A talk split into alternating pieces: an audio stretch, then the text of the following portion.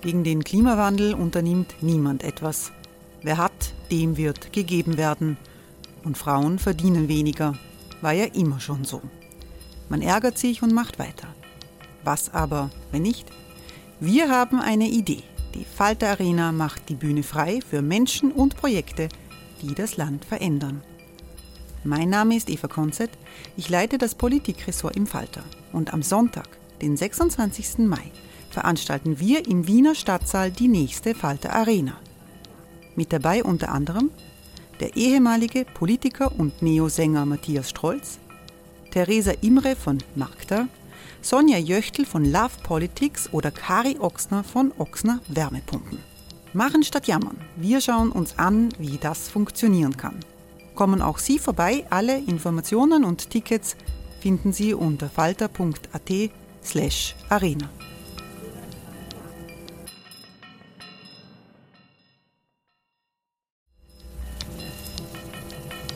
Falter-Podcasts werden durch Werbung unterstützt. Das hilft bei der Finanzierung unseres journalistischen Angebots. Here's a cool fact: A crocodile can't stick out its tongue. Another cool fact: you can get short-term health insurance for a month or just under a year in some states.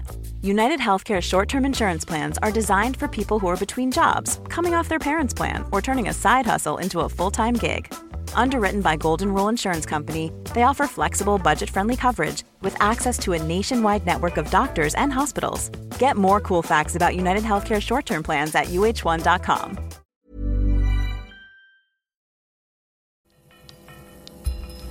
Falter Radio, der Podcast mit Raimund Löw. Sehr herzlich willkommen, meine Damen und Herren, im Falter Radio. Sie hören in dieser Sendung in die Salzburger Festspiele hinein. Allerdings nicht in das Schaulaufen der Aderbeiß oder in die Hochkultur pur, die man von den Festspielen erwartet. Es gibt auch wie jedes Jahr ein Symposium, auf dem aktuelle Fragen der Zeit auf hohem Niveau diskutiert werden.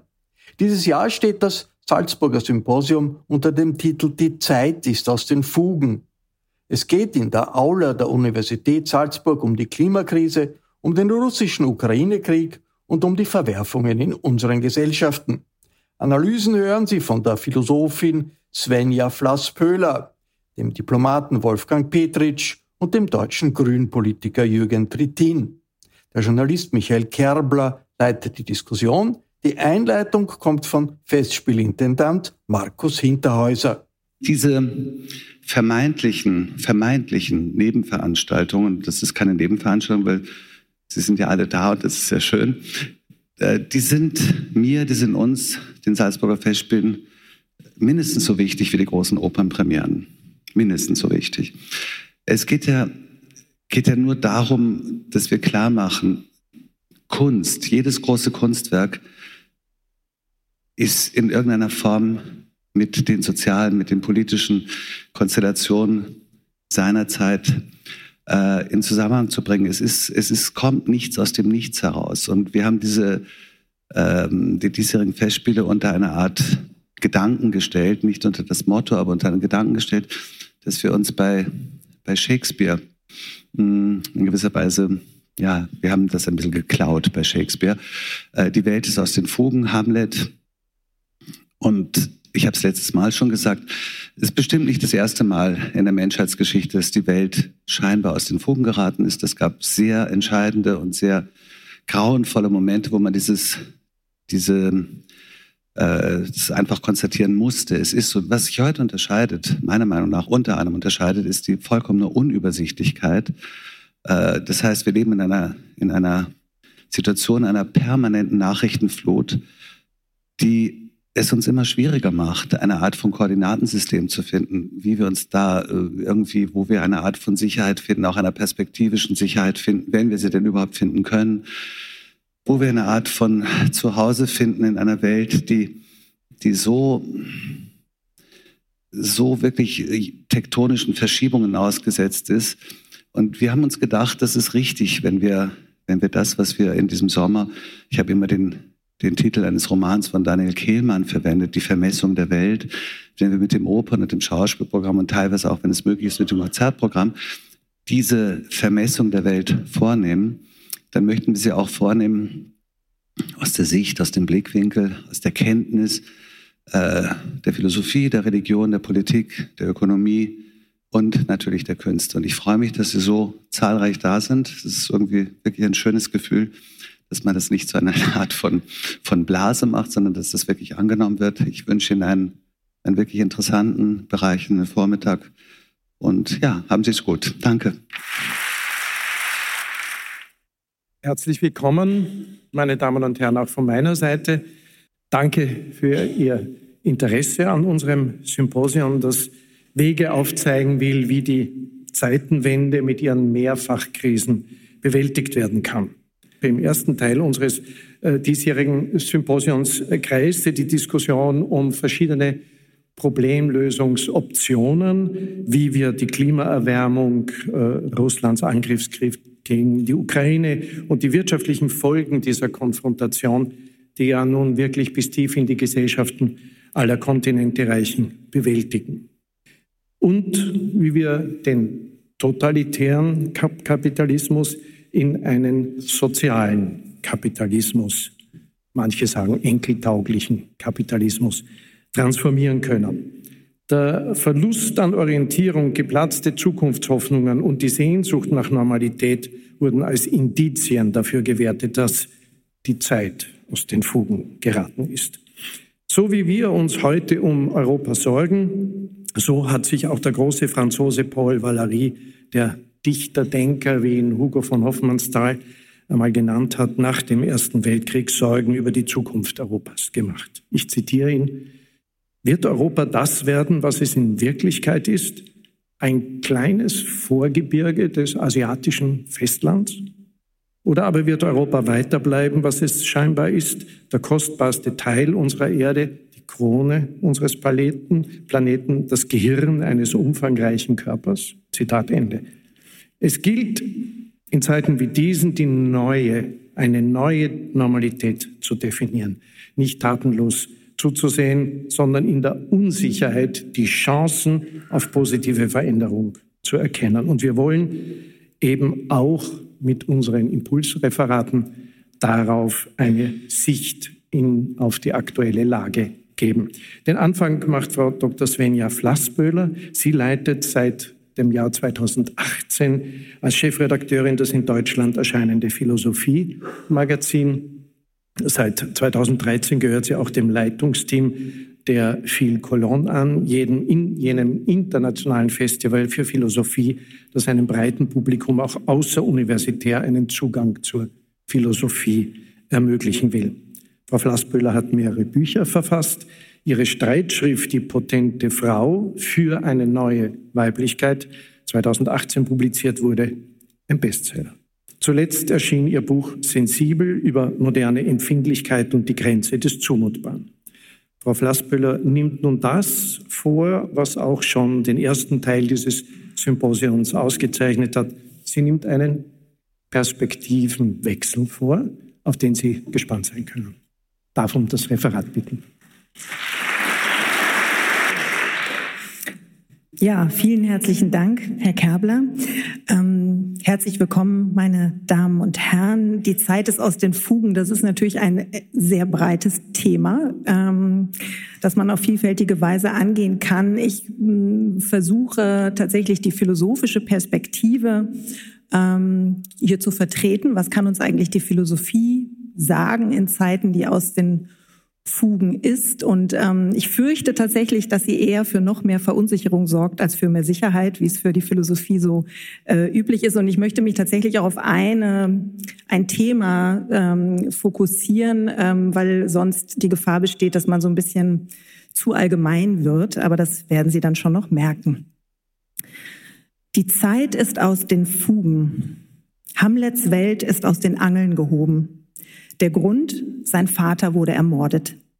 Fortan sinnt er auf Rache, doch dafür ist der Prinz viel zu vergrübelt. Anstatt zu handeln, stellt er philosophische Fragen. Sein oder nicht sein. Die Folgen seiner Grübelei sind desaströs. Er hat den Tod mehrerer Menschen zu verantworten. Auch wir erleben gerade eine Zeit, die aus den Fugen ist. Der Rechtspopulismus erlebt europaweit Konjunktur. Großkrisen, vor allen voran natürlich die Klimakrise, sorgen für Orientierungs-, gar Hoffnungslosigkeit. Vor allem aber ist es der russische Angriffskrieg auf die Ukraine, der größte Sorgen und vor allem Leid verursacht. Die Weltordnung bringt dieser Krieg gefährlich durcheinander. Der UN-Generalstabschef Mark Milley hatte bereits im November 2022 von mehr als 100.000 Toten und Verwundeten in der Ukraine gesprochen. Und die Gefahr eines Atomkriegs ist keineswegs gebannt. Im Gegenteil, je potentere Waffen der, der Westen liefert, desto riskanter wird die Situation. Mit Marschflugkörpern, deren Lieferung zurzeit in Deutschland erwogen wird, ließen sich von der Ukraine aus auch Ziele auf russischem Boden erreichen. Schaut man sich an, wie das Kriegsgeschehen und die Verantwortung der Westmächte in Deutschland debattiert und kommentiert wird, dann lässt sich feststellen, auch 400 Jahre nach Shakespeare steht das Zögern und Zaudern im Verdacht, schweren Schaden zu erzeugen. Für Zögern und Zaudern steht vor allem Olaf Scholz. Sobald der deutsche Bundeskanzler darauf hinweist, dass man Entscheidungen nicht vorschnell treffen, sondern sie erst einmal gründlich zu bedenken, zu bedenken hat, hagelt es Kritik. Auch jetzt wieder mit Blick auf die Lieferung von Marschflugkörpern ist das so. Tatsächlich kann man den Eindruck gewinnen, dass den politischen und auch journalistischen Ton zumindest in Deutschland die Anti-Hamlets bestimmen.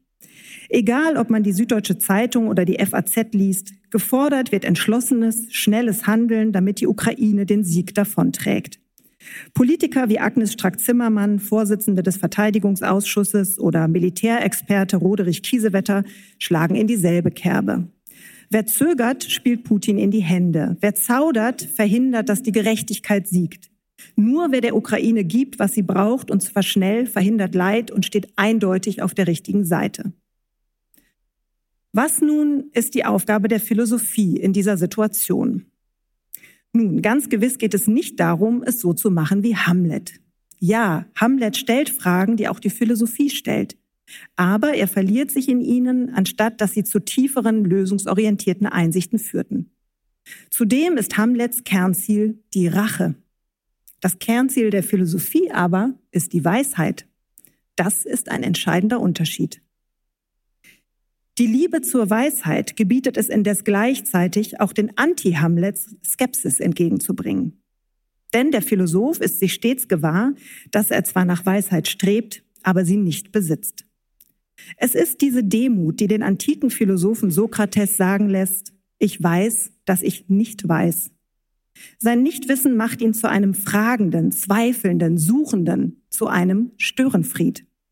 Wenn alle einer Meinung sind, erwacht sein Widerspruchsgeist. Die Gewissheiten seiner Gesprächspartner, mit denen er sich auf dem Antenna-Marktplatz unterhält, erschüttert er durch die Kraft der Dialektik. Und er ließ sich von seiner Skepsis auch nicht abbringen, als man ihm mit dem Tode drohte. Gerade in der jetzigen Situation brauchen wir die sokratische Provokation, den sokratischen Zweifel unbedingt. Das Nichtwissen, das Sokrates für sich reklamiert, gilt dabei mit Blick auf den Krieg bereits auf einer ganz faktischen Ebene. Denn niemand weiß, ob die Entscheidung, immer noch mehr und immer tödlichere Waffen zu liefern, am Ende der Gerechtigkeit wirklich zum Sieg verhelfen oder doch nur noch zu mehr Toten, zu noch mehr Zerstörung führen wird, ohne dass ein Sieg in Sicht wäre, was auch immer man jetzt genau unter Sieg natürlich versteht. Und es scheint, als würden inzwischen sogar die schärfsten Waffenlieferungsbefürworter selbst ein wenig skeptisch. Wie sagte Roderich Kiesewetter neulich, um die Lieferung von Marschflugkörpern zu rechtfertigen, ich zitiere, wenn die Ukrainer keinen Glauben mehr an einen Sieg haben, aus dem Krieg ein jahrelanger Abnutzungskrieg wird, dann werden wir die Massenflucht und Vertreibung aus der Ukraine nicht mehr aufhalten können. Zitat Ende. Was genau ist hier mit Glauben gemeint? Eine Illusion, die lediglich dazu da ist, die Kampfmoral zu stärken und zu verhindern, dass noch mehr Flüchtlinge nach Deutschland kommen? Philosophen sind keine Militärexperten und auch keine Fachleute für osteuropäische Geschichte. Ihre Fähigkeit besteht in etwas anderem, nämlich darin, sich im Denken auf heikles Terrain vorzuwagen. Und zwar nicht um der bloßen Provokation willen, sondern im Namen der Liebe. Der Liebe zur Weisheit. Diese Liebe zeichnet, zeichnet sich unter anderem dadurch aus, dass es hier gerade nicht vor allem darum geht, auf der richtigen Seite zu stehen und auch von allen anderen so wahrgenommen zu werden, sondern sie zeichnet aus, dass sie sich überhaupt nicht mit einer Seite begnügt. Sie will auch die andere Seite kennen. Genau das meint Dialektik. Man nimmt einen Perspektivwechsel vor, um einen Gegenstand oder einen Sachverhalt einmal mit ganz anderen Augen zu sehen. Konkret auf den Krieg bezogen kann das heißen, sich zum Beispiel diese Frage zu stellen. Wie blickt Putin auf diesen Krieg? Wie lässt sich sein Handeln verstehen? Was sind seine Gründe? Wer so fragt, denkt erwiesenermaßen gefährlich und sieht sich schnell dem Pauschalvorwurf ausgesetzt, eine Täter-Opfer-Umkehr zu betreiben. Wer den Vorwurf der Täter-Opfer-Umkehr äußert, meint damit, einem Opfer wird die Schuld für jene Tat zugeschrieben, die es erleiden musste. Bei einer Täter-Opfer-Umkehr handelt es sich also im Kern um die Umkehr von Schuld. Wer Täter-Opfer-Umkehr betreibt, behauptet, nicht der Täter ist schuld, sondern das Opfer selbst. Ergo, das vermeintliche Opfer ist der eigentliche Täter, weil es seine eigene Schuld fälschlicherweise einem anderen anlastet. Eine solche Umkehr kommt nun tatsächlich vor. Und zwar nicht nur im Kontext des Krieges. Ein Satz etwa wie, die Frau ist selbst schuld, dass sie vergewaltigt wurde, sie trug ja einen Minirock, macht das weibliche Opfer zur Verursacherin ihres Leids. Die Frau hat den Mann verführt, ihm falsche Signale gesendet. Er konnte gar nicht anders, als Gewalt anzuwenden. Der arme Kerl. Ähnlich verfährt, wer mit Blick auf den Ukraine-Krieg behauptet oder nahelegt, dass Putin etwa aufgrund der NATO-Osterweiterung gar keine Wahl hatte und zum Überfall auf die Ukraine gezwungen war. Putin, so geht das entsprechende Narrativ, ist das Opfer einer sträflich verfehlten Politik des imperialen Westens, deren Handlangerin die ukrainische Regierung ist. Ergo, so lässt sich diese Logik leicht weiterspinnen, die Ukraine ist selbst schuld am russischen Überfall. So weit, so klar und so falsch. Doch nicht jeder Versuch, die Motive eines Täters zu verstehen, ist gleich eine Täter-Opfer-Umkehr. Wer etwa die Vorgeschichte des Ukraine-Krieges und auch die Rolle des Westens kritisch in den Blick nimmt, entschuldigt damit nicht notwendigerweise Putin. Es ist vielmehr auch eine andere, differenziertere Argumentation möglich, die Schuld weder tilgt noch umkehrt. Diese Argumentation besagt, ja, Putin hat eindeutig Schuld an diesem Krieg. Er hätte auch anders handeln können. Dennoch lohnt, und er hätte anders handeln müssen, Dennoch lohnt es sich herauszufinden, welche Fehler auch der Westen im Vorfeld gemacht hat bzw. gemacht haben könnte. Zum einen, um in der Zukunft klüger zu handeln und zum anderen, weil diese Erkenntnisse bei etwaigen Friedensverhandlungen nützlich sein könnten. Übrigens, ähm, dass, dass nicht jedes Verstehen ein Rechtfertigen ist, kann man auch bei Hannah Arendt sehr gut nachlesen. Sie hat ja bekanntermaßen versucht, den äh, Massenmörder Adolf Eichmann zu verstehen, aber sie hat natürlich seine Tat keinesfalls gerechtfertigt. Im Gegenteil, sie hat sogar das Todesurteil gegen Eichmann ähm, befürwortet. Und ich möchte Sie noch auf einen anderen heiklen, provokanten Punkt hinweisen.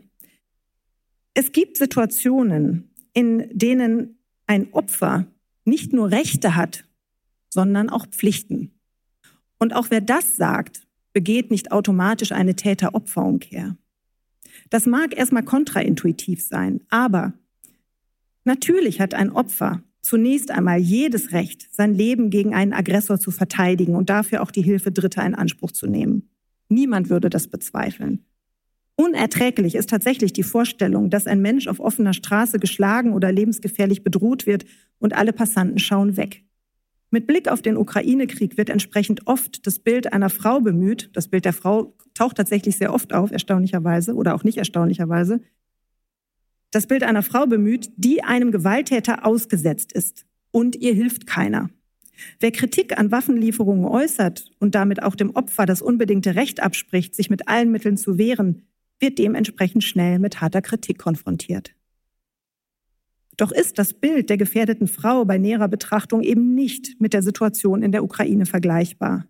Denn im Falle einer Frau, der geholfen wird, sich gegen einen Gewalttäter zu wehren, besteht nicht die Gefahr der Gewalteskalation wie im Falle eines Kriegs. Aus diesem Grund ist auch fraglich, dass, wie so oft behauptet wird, allein das Opfer, also die Ukraine, entscheidet, welche Waffen es braucht und wie es sich wehrt. Faktisch entscheiden jene, die der Ukraine helfen, welche Waffen sie auf Wunsch der Ukraine liefern können, ohne dass die Gefahr besteht, in den Krieg hineingezogen zu werden. Entsprechend wäre es auch nicht einfach akzeptabel, sondern brandgefährlich, würde man der Ukraine das Recht zugestehen, im Zuge ihres Verteidigungskrieges, der gerecht und gerechtfertigt ist, alles zu tun, um sich zu wehren. Also zum Beispiel russisches Gebiet zu bombardieren, was die Gefahr nuklearer Eskalation nachweislich erhöht. Daraus folgt, dass es Situationen gibt, in denen, in denen einem Opfer nicht nur das Recht auf Selbstverteidigung zukommt, sondern auch die Pflicht, zur Schadens- bzw. Leidensbegrenzung. It's that time of the year. Your vacation is coming up. You can already hear the beach waves, feel the warm breeze, relax and think about work. You really, really want it all to work out while you're away. Monday.com gives you and the team that peace of mind. When all work is on one platform and everyone's in sync, things just flow wherever you are. Tap the banner to go to Monday.com.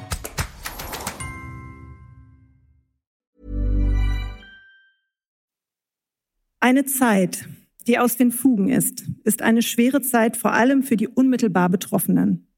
Insofern sitzen wir hier in einer extrem privilegierten Situation, wenn wir über dieses Thema reden. Das Leid der Menschen in der Ukraine, das Leid der Soldaten auf beiden Seiten der Frontlinie ist unermesslich. Doch eine Zeit, die aus den Fugen ist, zieht noch weit mehr in Mitleidenschaft. Unter anderem die Debattenkultur. Das merken wir gerade heute.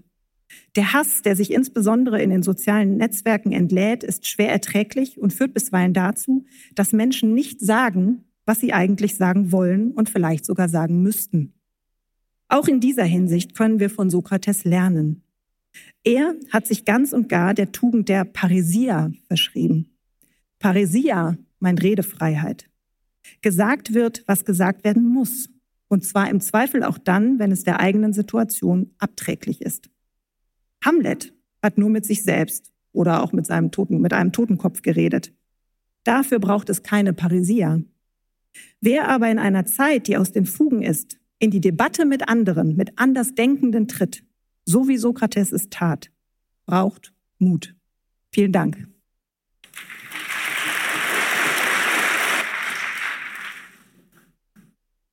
Der ukrainische Präsident hat Ihr Referat nicht gekannt, aber er hat trotzdem gestern gesagt, mit den Marschflugkörpern würde ich niemals russisches Territorium angreifen. Genau aus dieser Position heraus. Die Diplomaten sind gefragt in Zeiten wie diesen.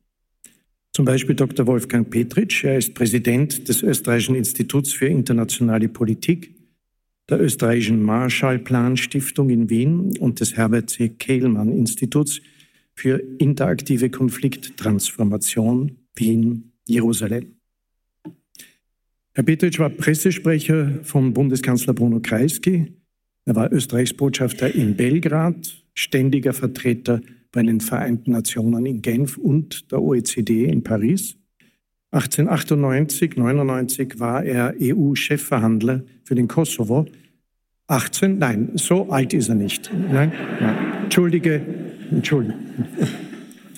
1998, 99 war er EU-Chefverhandler für den Kosovo, dann Vorsitzender der Internationalen Kommission für die Auflösung der Sozialistischen Föderativen Republik Jugoslawien.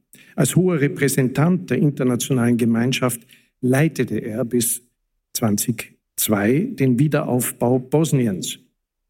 Nicht nur seine umfassende Kenntnis der politischen, mentalen und kulturellen Verfasstheit der Balkanstaaten kam Petritsch in diesen Funktionen zugute, sondern auch der Umstand, dass er der Minderheit der slowenischsprachigen Kärntner angehört.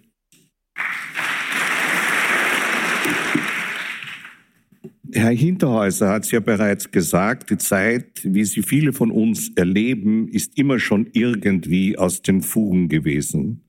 So muss man wohl auch äh, Shakespeares Hamlet, der jetzt so hervorragend interpretiert wurde von Frau Flasspöhler, äh, verstehen. seine Zeit, sein Universum war die Zeit um 1600. Für den Dichter und seine Zeitgenossen war die aus den Fugen geratene Zeit eben die des Universums England. In den über 400 Jahren, die äh, seither in die Welt und, äh, oder besser gesagt, hat seither die Welt und unseren Wahrnehmungshorizont äh, immer grenzenloser und immer komplexer werden lassen. Nehmen wir die Digitaltechnologie. Seit nicht allzu langer Zeit transferiert eine digital generierte globale Gleichzeitigkeit unsere Wahrnehmung in bislang unvorstellbare Dimensionen. Diese die Menschheitsgeschichte prägende Abfolge von fundamentalen Veränderungen und das nicht nur und nicht erst seit 1600, äh, wir nennen das Disruption, müssen wir uns vor Augen halten, wenn wir heute behaupten, mit völlig neuen Herausforderungen konfrontiert zu sein. Dafür steht im Augenblick der Begriff Polykrise. Und tatsächlich äh, muten die vergangenen Jahre an wie eine eskalierende Abfolge von Umbrüchen und Revolutionen aller Art, der Klimakatastrophe, in erster Linie sogenannte asymmetrische Konflikte und überwunden geglaubte Aggressionskriege. All dies ist verbunden mit einer galoppierenden Delegitimisierung des liberaldemokratischen Systems, wie auch der sogenannten westlichen Werte, die wir gerne als universelle betrachten. Ganz offensichtlich erleben wir gegenwärtig wieder einen solchen fundamentalen Wandel, und zwar in praktisch allen Lebensbereichen, auf den die Bezeichnung Epochenwechsel oder Zeitenwende, wie der gerade heute in Salzburg anwesende deutsche Bundeskanzler es genannt hat, das durchaus darauf passen äh, würde. Ich möchte diese neue Situation anhand von zwei grundlegenden EU-Texten äh, darstellen und charakterisieren. Nämlich zum einen mit der Europäischen Sicherheitsstrategie aus dem Jahre 2003 sowie aus dem Jahre 2016 aus der globalen Strategie für die Außen- und Sicherheitsstrategie der äh, Europäischen Union zitieren.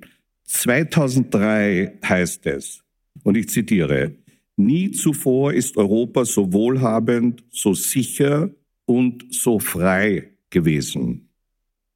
Die Gewalt der ersten Hälfte des 20. Jahrhunderts ist einer in der europäischen Geschichte beispiellosen Periode des Friedens und der Stabilität gewichen. 2003. Nur wenig mehr als ein Jahrzehnt später, eben 2016, läuten in Brüssel offensichtlich die Alarmglocken. Und ich zitiere wieder. Wir erleben gegenwärtig eine existenzielle Krise innerhalb und außerhalb der Europäischen Union. Unsere Union ist bedroht. Unser europäisches Projekt, das uns in beispielloser Weise Frieden, Wohlstand und Demokratie gebracht hat, ist in Frage gestellt.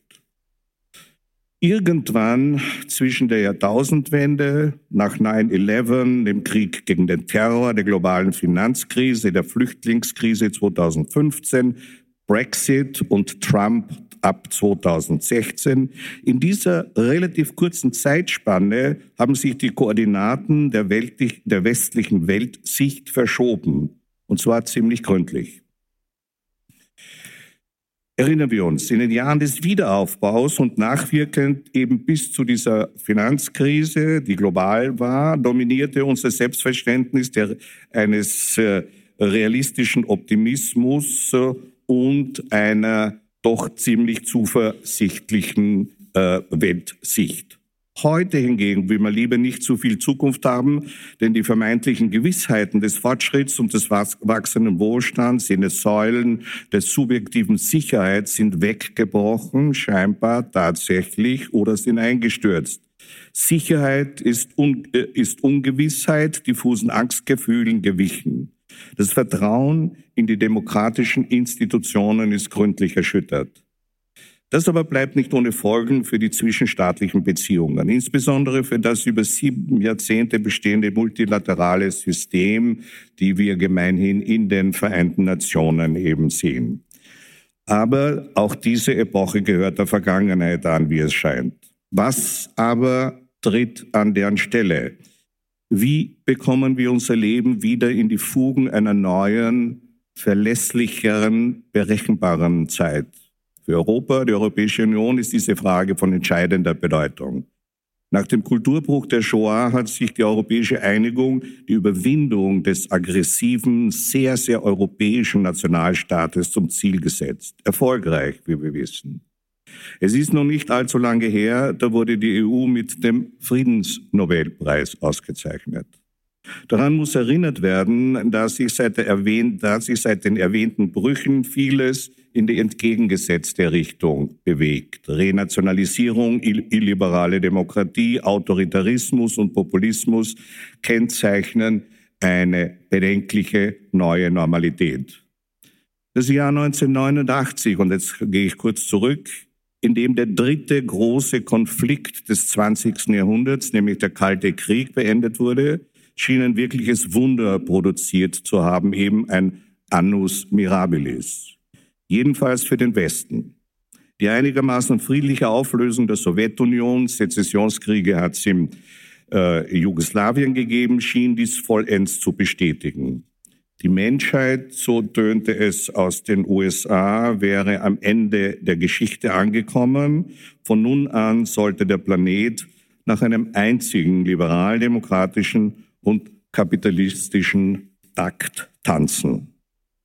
Nicht, dass autoritäre und populistische Tendenzen nicht schon davor wirkmächtig gewesen wären. Denken wir an Österreich und Haider. Aber mit 2015 gewann die xenophobe Rechte an Legitimität im demokratischen Prozess der Europäischen Union und weit darüber hinaus. Sie wurde mehrheitsfähig und gibt zunehmend den extremistischen Rahmen der krasser werdenden politischen Auseinandersetzungen vor. Sprache formt Politik, sie eilt ihr voraus und rechtfertigt diese und schafft somit Wirklichkeit. Diese Entwicklung hat neuerdings auch klassische Mitte-Rechts- und Mitte-Links-Parteien erfasst.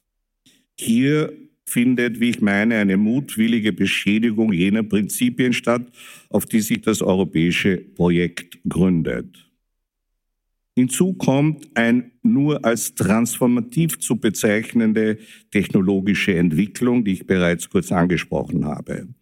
Erst vor wenigen Tagen hat die amerikanische Fachzeitschrift Foreign Affairs die sogenannte Generative äh, AI, die künstliche Intelligenz, generative künstliche Intelligenz, als bloße Spitze des Eisberges äh, bezeichnet, um festzustellen, dass diese Erfindung gleichsam einen Urknall, den Beginn einer weltverändernden technologischen Revolution markiert, die Politik, Wirtschaft und Gesellschaft umgestalten wird.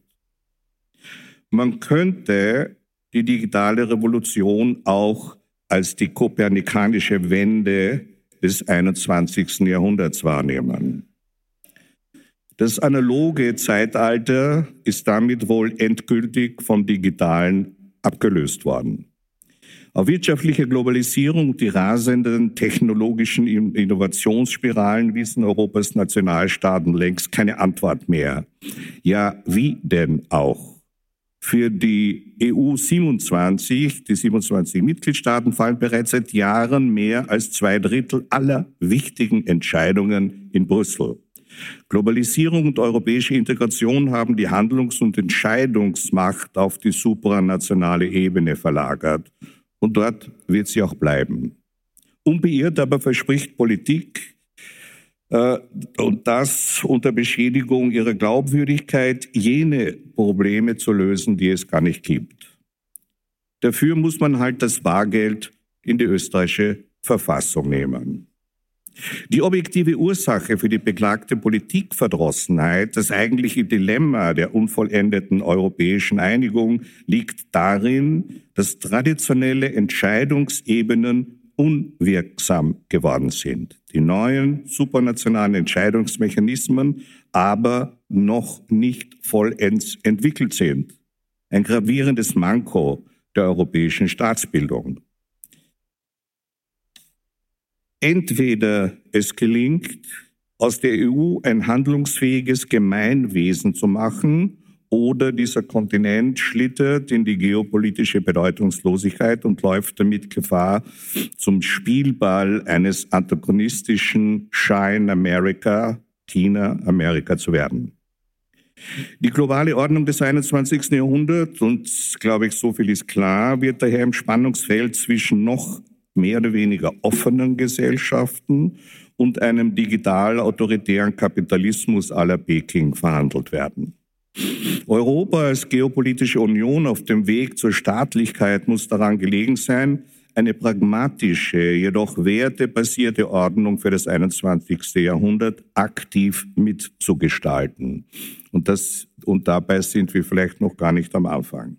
Vor dem Hintergrund der russischen Angriffs, des russischen Angriffskrieges gegen die Ukraine und der Infragestellung transatlantischer Partnerschaft seit Trump rückt die Frage nach einer autonomen gesamteuropäischen Sicherheitsarchitektur in den Vordergrund. Auf globaler Ebene mag ein kooperativer Multilateralismus in einem offenen System von Groß- und Mittelmächten den europäischen Interessen am besten entsprechen. Er bedingt jedoch die Fähigkeit einer strategischen und damit nicht zuletzt auch militärischen, so schwer man das fällt, Handlungsfähigkeit Europas. Die Ziel der Union muss es daher sein, in Sach- und Interessenkoalitionen zu handeln und selbstbewusst die eigene Stärke als Kontinent des Friedens und des Ausgleichs. Das stellt letzten Endes die was sich als Smart Power bezeichnen würde, auszuspielen. Und ich komme zum Schluss. Ich meine, wir sollten darüber reden, was wir, was dieses Europa tun kann, damit diese seit Shakespeare global gewordene Welt nicht endgültig aus den Fugen gerät. Danke sehr.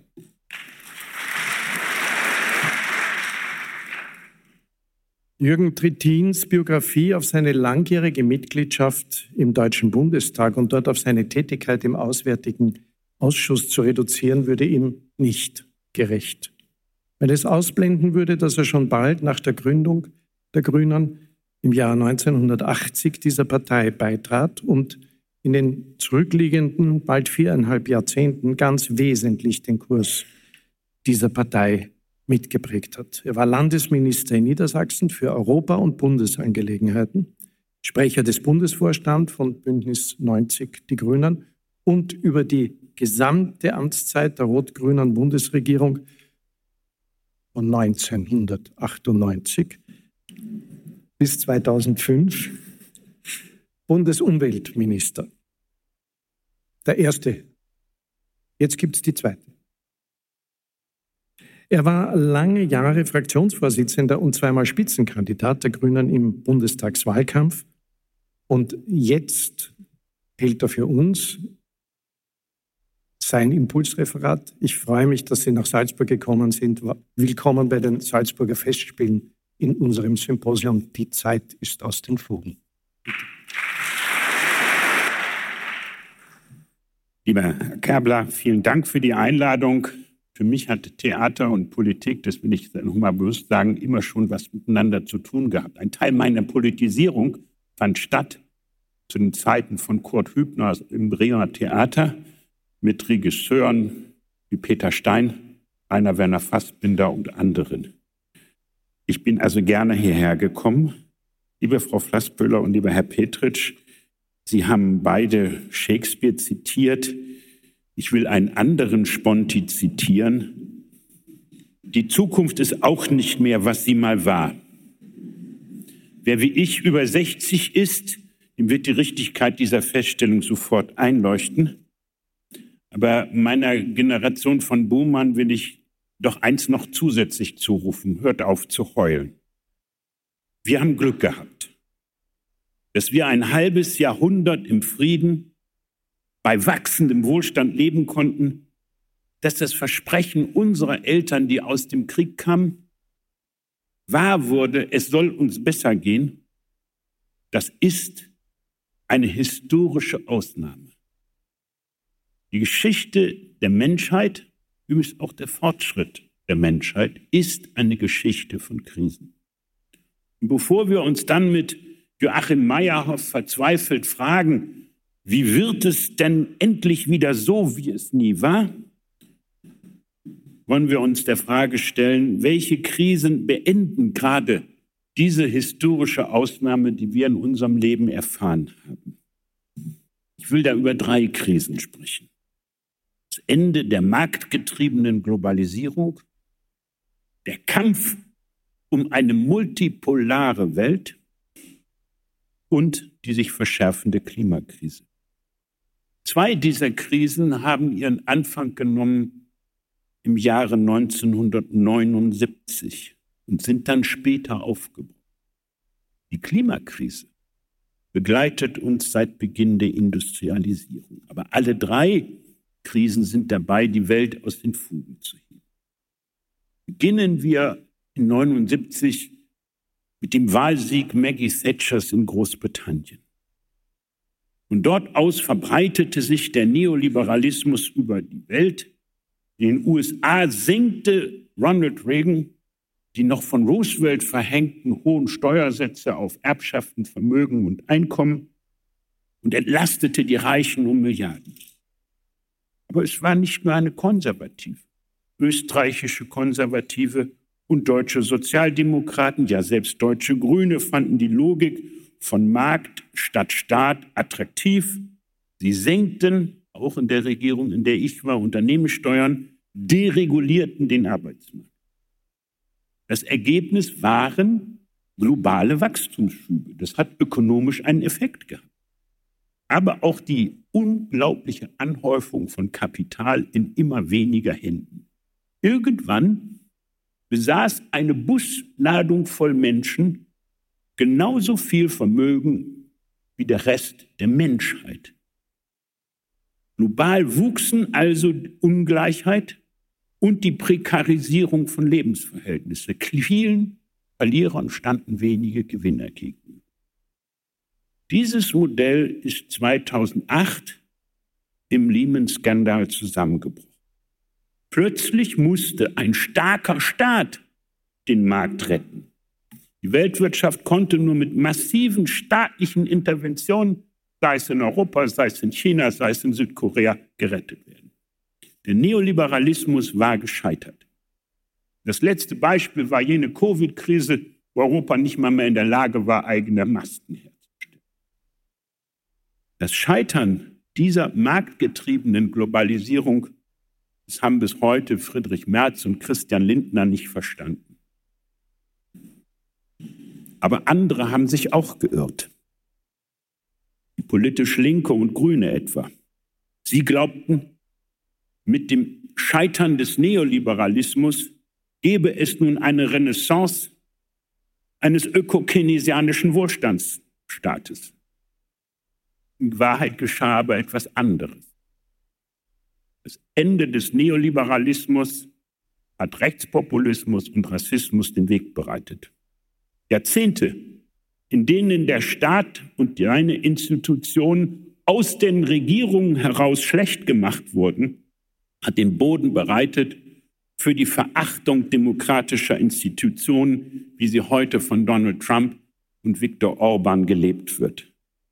Die Logik, wenn jeder an sich selber denkt, ist an alle gedacht, hat die Idee von Gesellschaft in Vergessenheit geraten lassen. Statt auf Gerechtigkeit in der Gesellschaft setzten viele auf den Erhalt ihrer bedrohten Statusprivilegien, um den Begriff von Wilhelm Heidmeier zu verwenden. Der eigene Status erscheint nicht von den Superreichen bedroht, sondern von den Schichten, in die man abzusteigen droht, oder auch männlicherseits von besser ausgebildeten Frauen. Rassismus und Frauenfeindlichkeit wurden mit dem Scheitern des Neoliberalismus populär.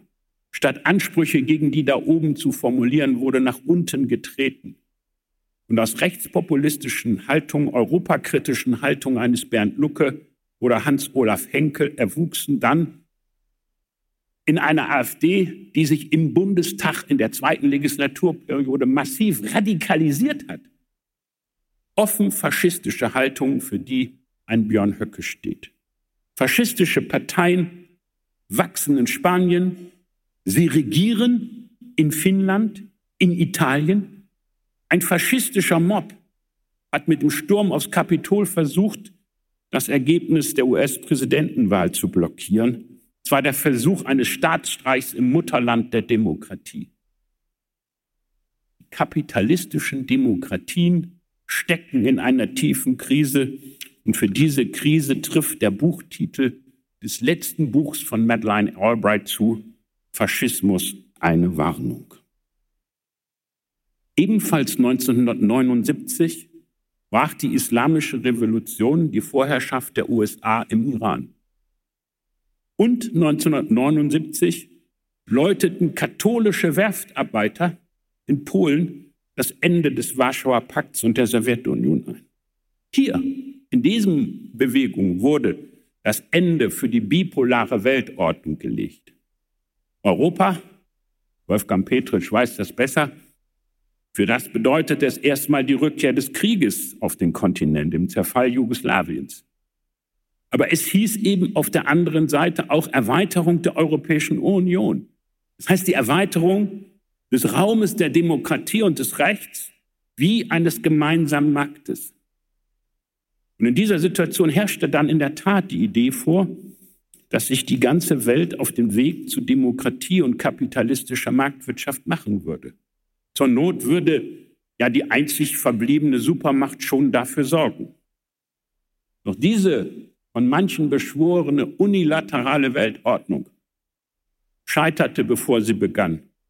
Sie scheiterte im Angriffskrieg der USA im Irak. Sie scheiterte in den Interventionen Frankreichs und Großbritanniens in Libyen. Die NATO scheiterte in Afghanistan. Das war mehr als ein militärisches Scheitern.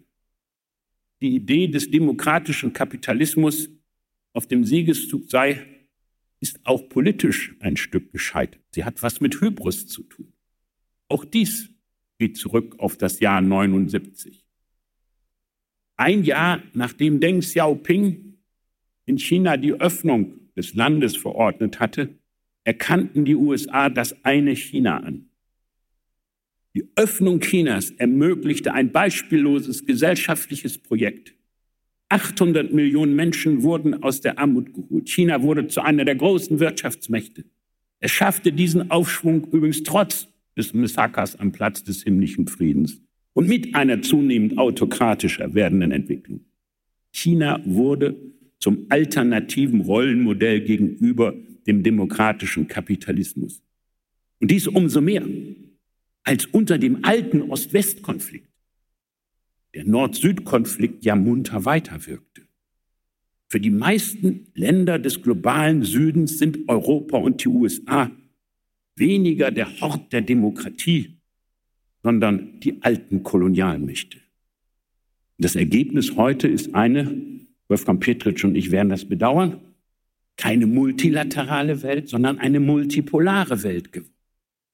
In ihr spielen Länder wie Brasilien, Südafrika und Indien eine zentrale Rolle.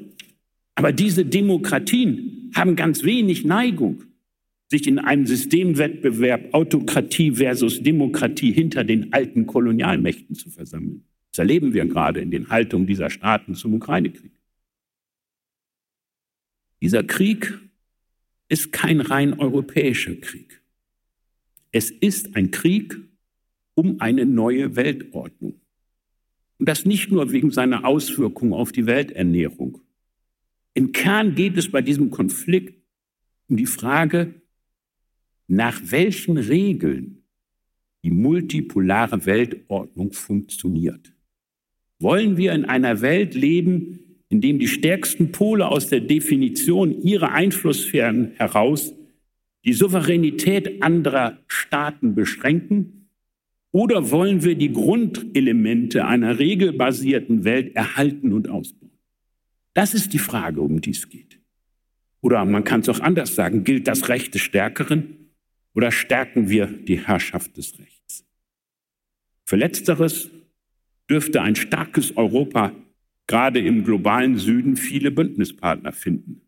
Länder, die sich eben nicht zwischen einer Google-Welt und einer Baidu-Welt entscheiden wollen, die nicht ein Interesse an einer neuen Bipolarität haben.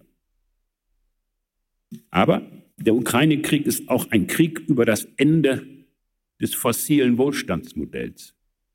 Hat nicht nur deutlich gemacht, dass eine Autokratie, die auf staatsmonopolistischem Export von fossilen Ressourcen beruht, keine Zukunft hat.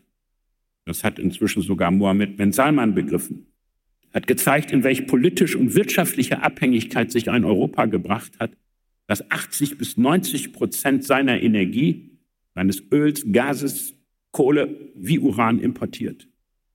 Europäische Souveränität, europäische Handlungsfähigkeit muss diese Abhängigkeit überwinden. Vielleicht hilft diese Erfahrung, das gigantische Handlungsdefizit beim Klimaschutz zu mindern.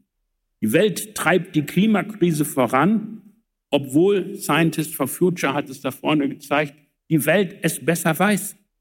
Zwei Drittel der in der, Treibhaus, in der Atmosphäre eingeladenen Treibhausgase stammen aus den vergangenen 40 Jahren. Das ist exakt die Frist seit der Verabschiedung der Klimarahmenkonvention der Vereinten Nationen.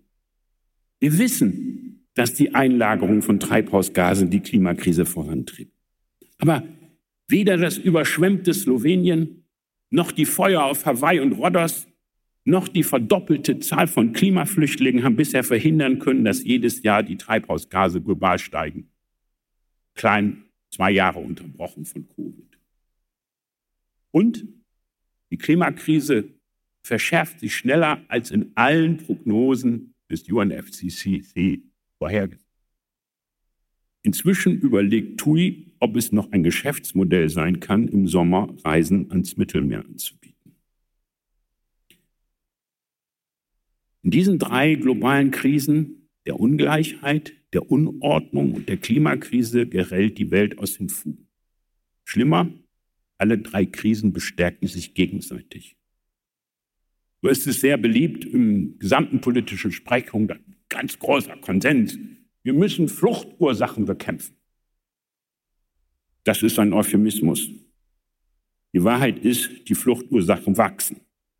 Dürre und Fluten, Ressourcenkriege, mangelnder Zugang zu Nahrung, mangelnder Zugang zu Energie nehmen ebenso zu die gewaltsame Auseinandersetzung. In Äthiopien starben im letzten Jahr im Krieg um Tigray 200.000 Menschen, doppelt so viel wie in der Ukraine. Im Kongo herrscht seit 30 Jahren das, was viele einen afrikanischen Weltkrieg nennen. Es nützt nicht, sich in dieser Situation die Decke über den Kopf zu ziehen, sich in seiner eigenen Identität oder Nationalzahl zu verstecken und zu glauben, es sehe einen keiner. Aber nichts anderes als dieser kindliche Glaube, man würde nicht gesehen mit der Decke über dem Kopf, ist doch die Idee, man könne immer weiter mit Gas der OMV aus Russland heizen oder mit Abschottung und Abschiebung Migration gestalten. Wir müssen erwachsen werden. Wir müssen raus aus dieser kindlichen Regression mit der Decke über dem Kopf. Bezogen auf diese drei Krisen heißt das, wir brauchen einen handlungsfähigen, zu investitionsfähigen Staat, der dem Markt einen funktionalen Rahmen setzt und für Teilhabe sorgt. Teilhabe, nicht gesellschaftliche Spaltung. Dazu gehört soziale Sicherheit. Und wir dürfen, wenn wir die Demokratie erhalten wollen, Faschisten keine Macht übertragen. Zweitens, Souveränität, bin ich sehr bei Wolfgang Petritsch. In einer multipolaren Welt gibt es nur bei Stärkung der europäischen Souveränität. Weder Österreich noch Deutschland sind allein dafür groß genug. Das dürfte doch eigentlich in einem Land, das mal das Zentrum des Habsburger Reiches sein war, eine Selbstverständlichkeit sein. Ja, um das zu erhalten, darf die Ukraine nicht überrannt werden. Aber wir müssen gleichzeitig an politischen Lösungen arbeiten, die eben nur mit einer Zusammenarbeit mit den wichtigen Aktoren des globalen Südens funktionieren. Und dieses Europa, sage ich bewusst, in einer Zeit des transatlantischen Honeymoons, muss sich auf einen Zustand widmen, wo in der US-Politik wieder ein Grundsatz gilt, dass Europe worse than China ist. Der kann nämlich zurückkommen, dieser Zustand. Und drittens, ja, wir müssen den Eingang, Eintrag von Treibhausgasen in die Atmosphäre mindern. Mit dem Green Deal in Europa, mit dem Inflation Reduction Act in den USA, mit den weltweit höchsten Investitionen in erneuerbare Energien in China sind hier wichtige Schritte gegangen worden. Doch diese drei größten Verursacher für den Klimawandel müssen die Beseitigung von Schäden und Verlusten wie für Anpassungsmaßnahmen im globalen Süden aufkommen. Und damit Entwicklung vom Ausstoß von Treibhausgasen abgekoppelt wird, müssen wir ein globales Ziel zum Ausbau erneuerbarer Energien haben. Ich gebe hier zu. Das ist komplizierter, als sich die Decke über den Kopf zu ziehen. Aber es ist nicht zu albern, wie zu jammern, wann wird es endlich wieder so, wie es nie war. Mein Vorschlag, hört auf zu heulen, werdet erwachsen, das ist der Zukunft. Vielen Dank.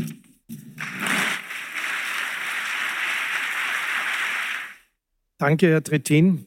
Äh, ich äh, gebe Ihrem Vortrag den Titel, den unser Herr Bundespräsident für seinen Eröffnungsvortrag gewählt hat, Aufruf zum begründeten Optimismus.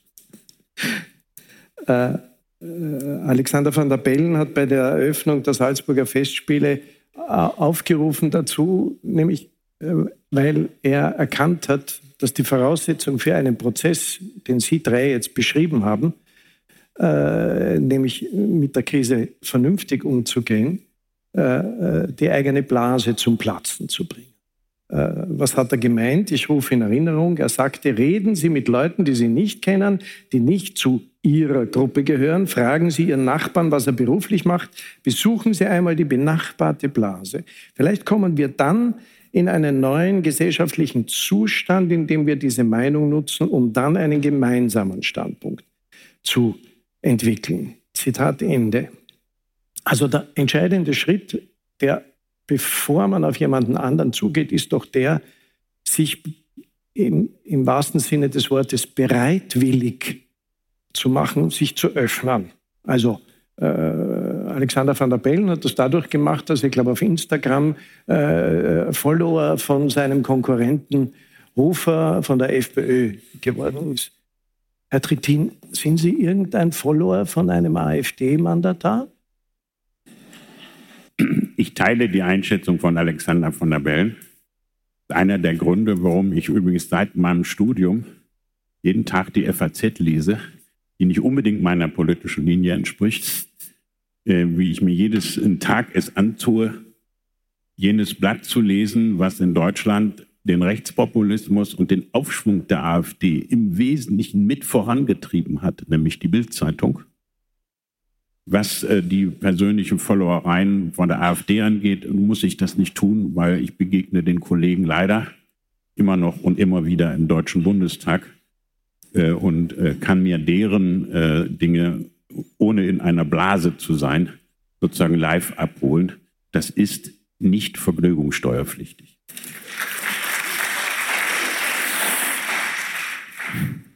Wenn ich das noch sagen darf, ja. ein, ein Beispiel geben. Hat ja die Idee auch gegeben, deswegen habe ich das vorhin gesagt, dass die AfD sich sozusagen mäßigen würde im Plenum. Mir ist das an einer ganz bizarren Debatte deutlich geworden. Da ging es mal wieder um das Abschießen des Wolfes. Und da hat ein AfDler sich vorne hingestellt und gesagt, die meisten dieser Wölfe, die sind gar nicht reinrassig. Und da wusste ich, wo die angelangt sind. Gut, wir wollen keine Wolfsdebatte heute führen. Das ist ein kritisches Thema in Österreich, auch in Salzburg, äh, sondern versuchen wirklich, äh, Frau Flassböhler, die, äh, und auch äh, Wolfgang Petritsch als Diplomat, äh, wie kriegt man einen, einen, einen, einen guten Dialog, wie bringt man einen guten Dialog äh, zustande, wenn, ich bleibe jetzt beim Klima, Wandel. Manche nennen es, äh, wie Hans-Joachim Schellenhuber, schon die Heißzeit. Äh, also beim Klimawandel völlig diametrale Ansichten haben. Äh, die sagen, das, war, das Klima war auch schon in, während der Zeit der Römer so warm. Im Mittelalter haben wir auch solche Phasen gehabt. Also es ist nur anderes Wetter, wir werden uns schon daran gewöhnen. Wie kriegt man äh, Menschen an einen Tisch in einen Dialog, der wirklich zur Sache geführt wird? welche innere Bereitschaft muss da sein?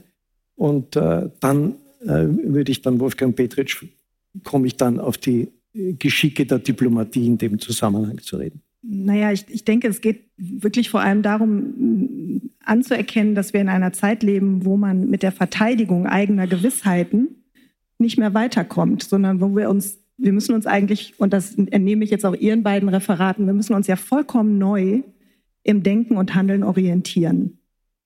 Das ist, glaube ich, die Herausforderung. Und ich bin über so ein, so ein paar Sätze, ich gar nicht gestolpert, sondern ich bin richtig hellhörig geworden. Also zum Beispiel der Satz, ich glaube, er kam von Ihnen, ähm, Herr Trittin, der demokratische Kapitalismus ist gescheitert. Ich meine, Sie haben das gesagt. Ähm, also was wir ja gegenwärtig erleben und was Sie, Herr Petritsch, ja auch noch mal betont haben, ist ja, dass ähm, die, die Zeit der 90er und die Zeit nach, nach den 90er Jahren, der Zerfall der Sowjetunion und so weiter, eben auch auf vielen sagen wir mal, Irrtümern oder auch Illusionen beruht haben, nämlich dahingehend, dass neoliberale Freiheit es schon irgendwie richten wird, äh, dass sich das westliche Modell äh, des demokratischen Kapitalismus weltweit irgendwie durchsetzen äh, wird, das Ende der Geschichte und so weiter. Das war ganz offensichtlich ein Irrtum. Also das sehen wir ja jetzt. Das, das, das wird so nicht funktionieren. Im Gegenteil sehen wir gerade, dass China ähm, ja, ein sehr ernstzunehmender, nicht nur ein sehr ernstzunehmender Konkurrent äh, der USA wird, sondern ähm, es gibt ein, ein, ein Buch, das ich vielleicht an dieser Stelle ganz kurz nennen darf. Das heißt Der Weltgeist als Lachs. Und geschrieben hat das ein Philosoph, Moritz Rudolph. Ähm, und damit meint er, also die, die, die Lachse, die kehren ja zurück an den Ort, an dem sie geboren wurden. Und er sagt, genau das ist eigentlich für die Geschichte, für die Weltgeschichte der Fall. Die Weltgeschichte kommt daher, wo sie eigentlich ursprünglich begann, nämlich in China. Also möglicherweise, und das ist vielleicht der unbequeme Gedanke, mit dem wir uns ja beschäftigen müssen, ähm, ist dieses chinesische Modell ähm, eines, mit dem wir, das wir uns genauer ansehen müssten. Weil wenn der demokratische Kapitalismus gescheitert ist und wir zum Beispiel ja auch äh, äh eine, eine sehr ernstzunehmende Klimakrise äh, erleben, äh, die ja maßgeblich darauf beruht, eben, dass es eine, eine Freiheit des Konsums und des Handels und des äh, Ressourcenverbrauchs gab, dann ist doch tatsächlich die Frage, eben, also wie weit führt uns dieser demokratische Kapitalismus eigentlich in Zukunft, ganz abgesehen davon, dass er sich, da haben Sie ja auch gerade schon darauf hingewiesen, gerade dabei ist, auch sich in vielfältiger Hinsicht selbst abzuschaffen, also Stichwort Rechtspopulismus und AfD. Ähm, also die provokante Frage wäre doch, was müssen wir möglicherweise oder können wir etwas von China lernen? Ja, ich meine, was ich damit meine, ist natürlich, dass China nichts mit Demokratie zu tun hat, sondern es ist ein, ich weiß nicht, ob man so weit gehen kann und sagen, es ist ein totalitärer Kapitalismus. Niemand will das. Ich möchte auch unbedingt die Demokratie behalten, aber wir erleben ja gerade, wir, wir stoßen an die Grenze des demokratischen Konzepts, unter anderem mit Blick auf den Klimawandel. Also wir müssen handeln und zwar sehr schnell. Ich möchte es verstärken. Danke, Frau Flassbühler. Ich möchte es verstärken. Und schau die zwei Herren an, äh, die, wenn wir uns äh, die letzten 30 Jahre der Geschichte, unserer Geschichte anschauen, der europäischen Geschichte, muss man ja den Schluss ziehen, die, der Kapitalismus braucht die Demokratie nicht, aber die Demokratie braucht den Kapitalismus. Und der fühlt sich in China und in autoritären Staaten viel wohler als bei uns.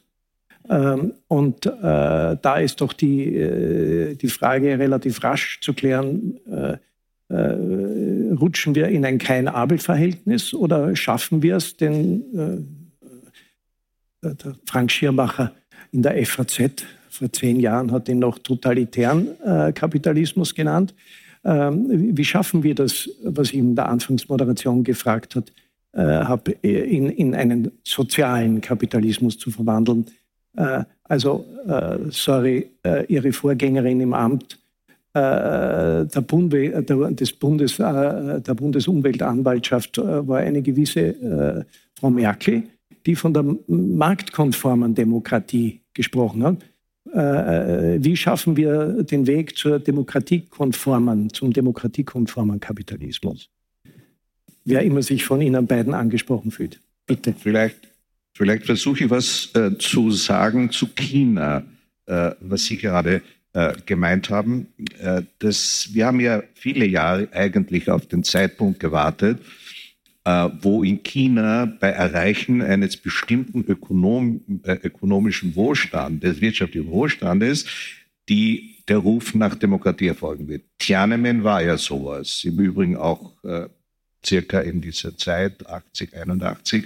Das heißt also, da hat es offensichtlich, dass, da hat Demokratie schon irgendwo eine, eine Attraktion, die ganz offensichtlich auch eine gewisse Bildungsstandard voraussetzt und auch eine gewisse, ein gewisses Milieu, das Milieu des, also eine Stadt, das Urbane sozusagen. Ja.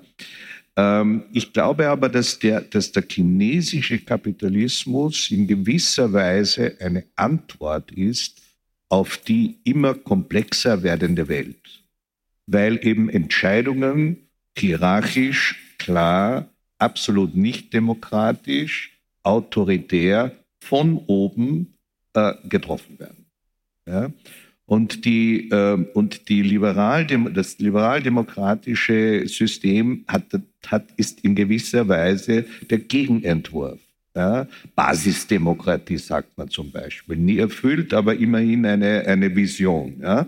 wo man von unten herauf sozusagen Entscheidungen vorbereitet. Nun hat sich aufgrund der, dieser immer schneller Entwicklung eine Situation ergeben, wo wir sozusagen immer hinter der Kurve, wie die Amerikaner sagen, behind the curve äh, unterwegs sind und nicht sehen, was vor uns liegt. Ja? Und ich glaube, dass darin eben das Dilemma und das Problem liegt, das aber, wofür ich auch keine äh, Lösung jetzt anbieten kann. Ich sage nur, das ist einmal eine Feststellung, dass es hier zwei Systeme gibt, die aus entgegengesetzter Richtung diese immer größer werdende Komplexität angehen. Ja? Und ich glaube, wir im Westen oder was immer das jetzt der Westen noch darstellt, globale Westen, ähm, immer der, äh, wir müssen schauen, wie wir jetzt mit dieser, ohne die, die Grundidee, den Kern der Demokratie, der Mitbeteiligung, des Engagements, der Citoyens, äh, ohne dass wir das aufgeben, versuchen können, äh, zu rascheren Entscheidungen in jenen Bereichen zu kommen, die halt einfach sehr wichtig mhm. sind. Ich will vorweg vielleicht was zu dieser Frage andere Ansichten und Gewissheiten sagen. Ich finde, man muss aufpassen, dass man nicht in Beliebigkeit abrutscht. Also wenn ich viele Leute kenne, die sagen, eins und eins könnte auch drei sein können, ist das trotzdem nicht eine ernstzunehmende These. Und ich würde auch so weit gehen zu sagen, wenn mir jemand heute nach Jahren der Diskussion immer noch erzählt, dass Rauchen förderlich für die Gesundheit ist, würde ich das auch nicht für eine satisfaktionsfähige Haltung halten. Ähnlich ist das mit den äh, Wissenschaften, die wir betrieben haben im Bereich äh, der, äh, der Klimaforschung. Und da würde ich dann tatsächlich auf das abheben, was für uns in der Medizin in vielen Fragen eine Grundlage ist, nämlich auf das Prinzip der Evidenz. Und deswegen, ja, ich schreite mich mit jedem, aber nicht bin, bin nicht bereit, mit alternativen Fakten, das sind nämlich keine Fakten, äh, mich ernsthaft auseinanderzusetzen. Zweite Bemerkung, wenn ich mich ungenau ausgedrückt habe, dann würde mir das leid tun. Ich habe nochmal mein Manuskript nachgeguckt, da steht die Idee, dass der demokratische Kapitalismus unaufhaltsam auf dem Siegeszug sei, ist gescheitert. Das ist, das ist ein Unterschied in der Tat und ich glaube, der ist wichtig. Ich glaube nämlich nicht, ähm, dass das, äh, was wir unter demokratischem Kapitalismus, nämlich das Prinzip der Marktwirtschaft bei demokratischer Legitimierung, bei Rechtsstaatlichkeit und Institutionenteilung etwas ist, was wir leichtfertig aufgeben sollten. Überhaupt nicht. Das Problem, was wir haben, ist, dass wir ökonomisch wie als Gesellschaftsmodell heute mit einem anderen wie China konfrontiert sind, was für viele ebenso attraktiv ist. Und nun könnte ich viel sagen über autoritäre, ja totalitäre Tendenzen in China. Ich will aber vom anderen Punkt kommen. Ich bin mir nicht sicher, ob das ökonomische Modell von China perspektivisch einem europäischen Modell überlegen ist. Denn worauf beruht es? Es beruht auf einer unglaublichen Verschwendung volkswirtschaftlicher Ressourcen durch ein monopolisiertes System großer Staatsbetriebe. Es ist gerade dabei, aus Gründen der politischen Disziplin Start-ups, Mittelstand an die Kette zu legen und der politischen Weisung des Übrigen. Das heißt, wir sind heute nicht mehr in dem China von Deng Xiaoping oder von Anfang dieses Jahrtausends. Und es beruht darauf, dass beispielsweise ein Teil des Wirtschaftswachstums produziert worden ist durch die Produktion einer gigantischen Immobilienblase. Wenn Sie von Qingdao nach Peking mit dem Zug fahren, dann fahren Sie an lauter leeren Städten vorbei. Mhm. Und die Frage, ob ein Prinzip, wir Zugrunde das deutsche Prinzip. Wir erwirtschaften permanent Exportüberschüsse. Was heißt das eigentlich?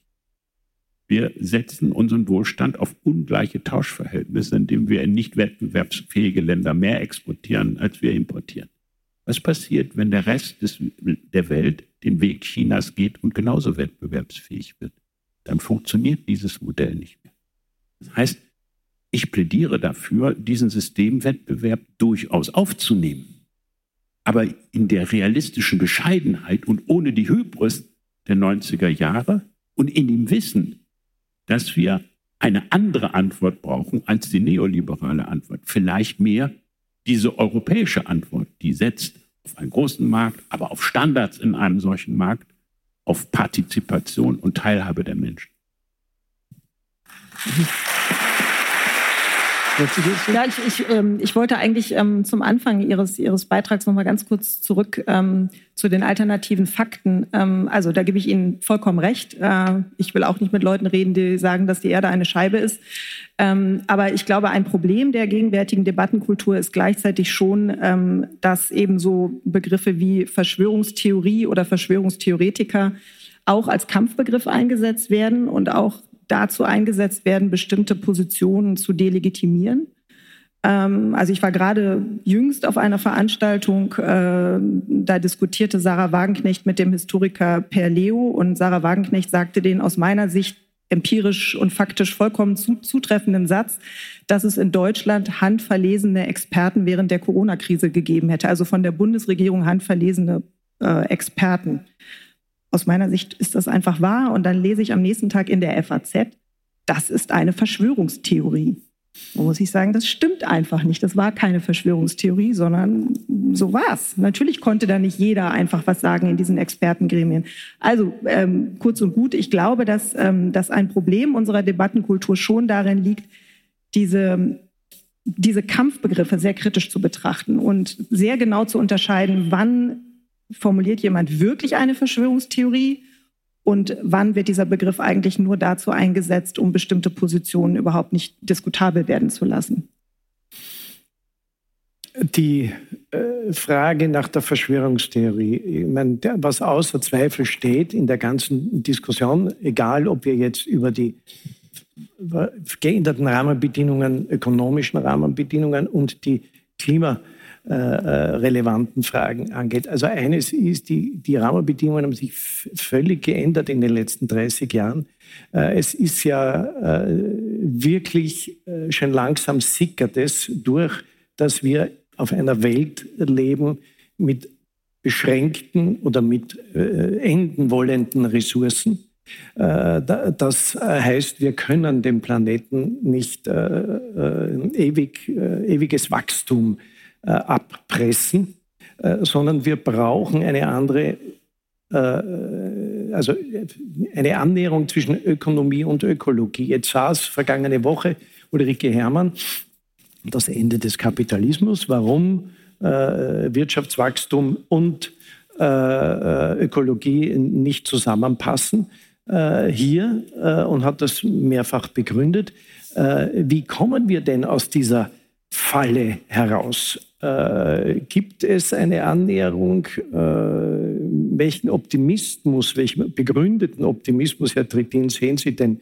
Äh, gibt es das grüne Wirtschaftswachstum, auf das wir setzen sollen? oder ist es wichtiger, andere Formen der ja, ich sage jetzt einmal, wirtschaftlichen, der ökonomischen Competition, des Wettbewerbs zu finden, der alle einbindet und nicht den einen gegen den anderen ausspielt.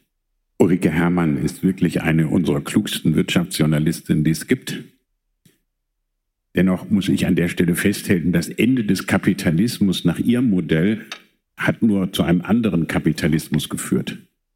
Denn das, was sie beschreibt, die Verwaltung der Wirtschaft unter den Kriegsbedingungen in Großbritannien, mit der Ausschreibung von bestimmten Leistungen und so, war nicht das Ende des Kapitalismus, sondern eine Form staatlichen gesteuerten Kapitalismus.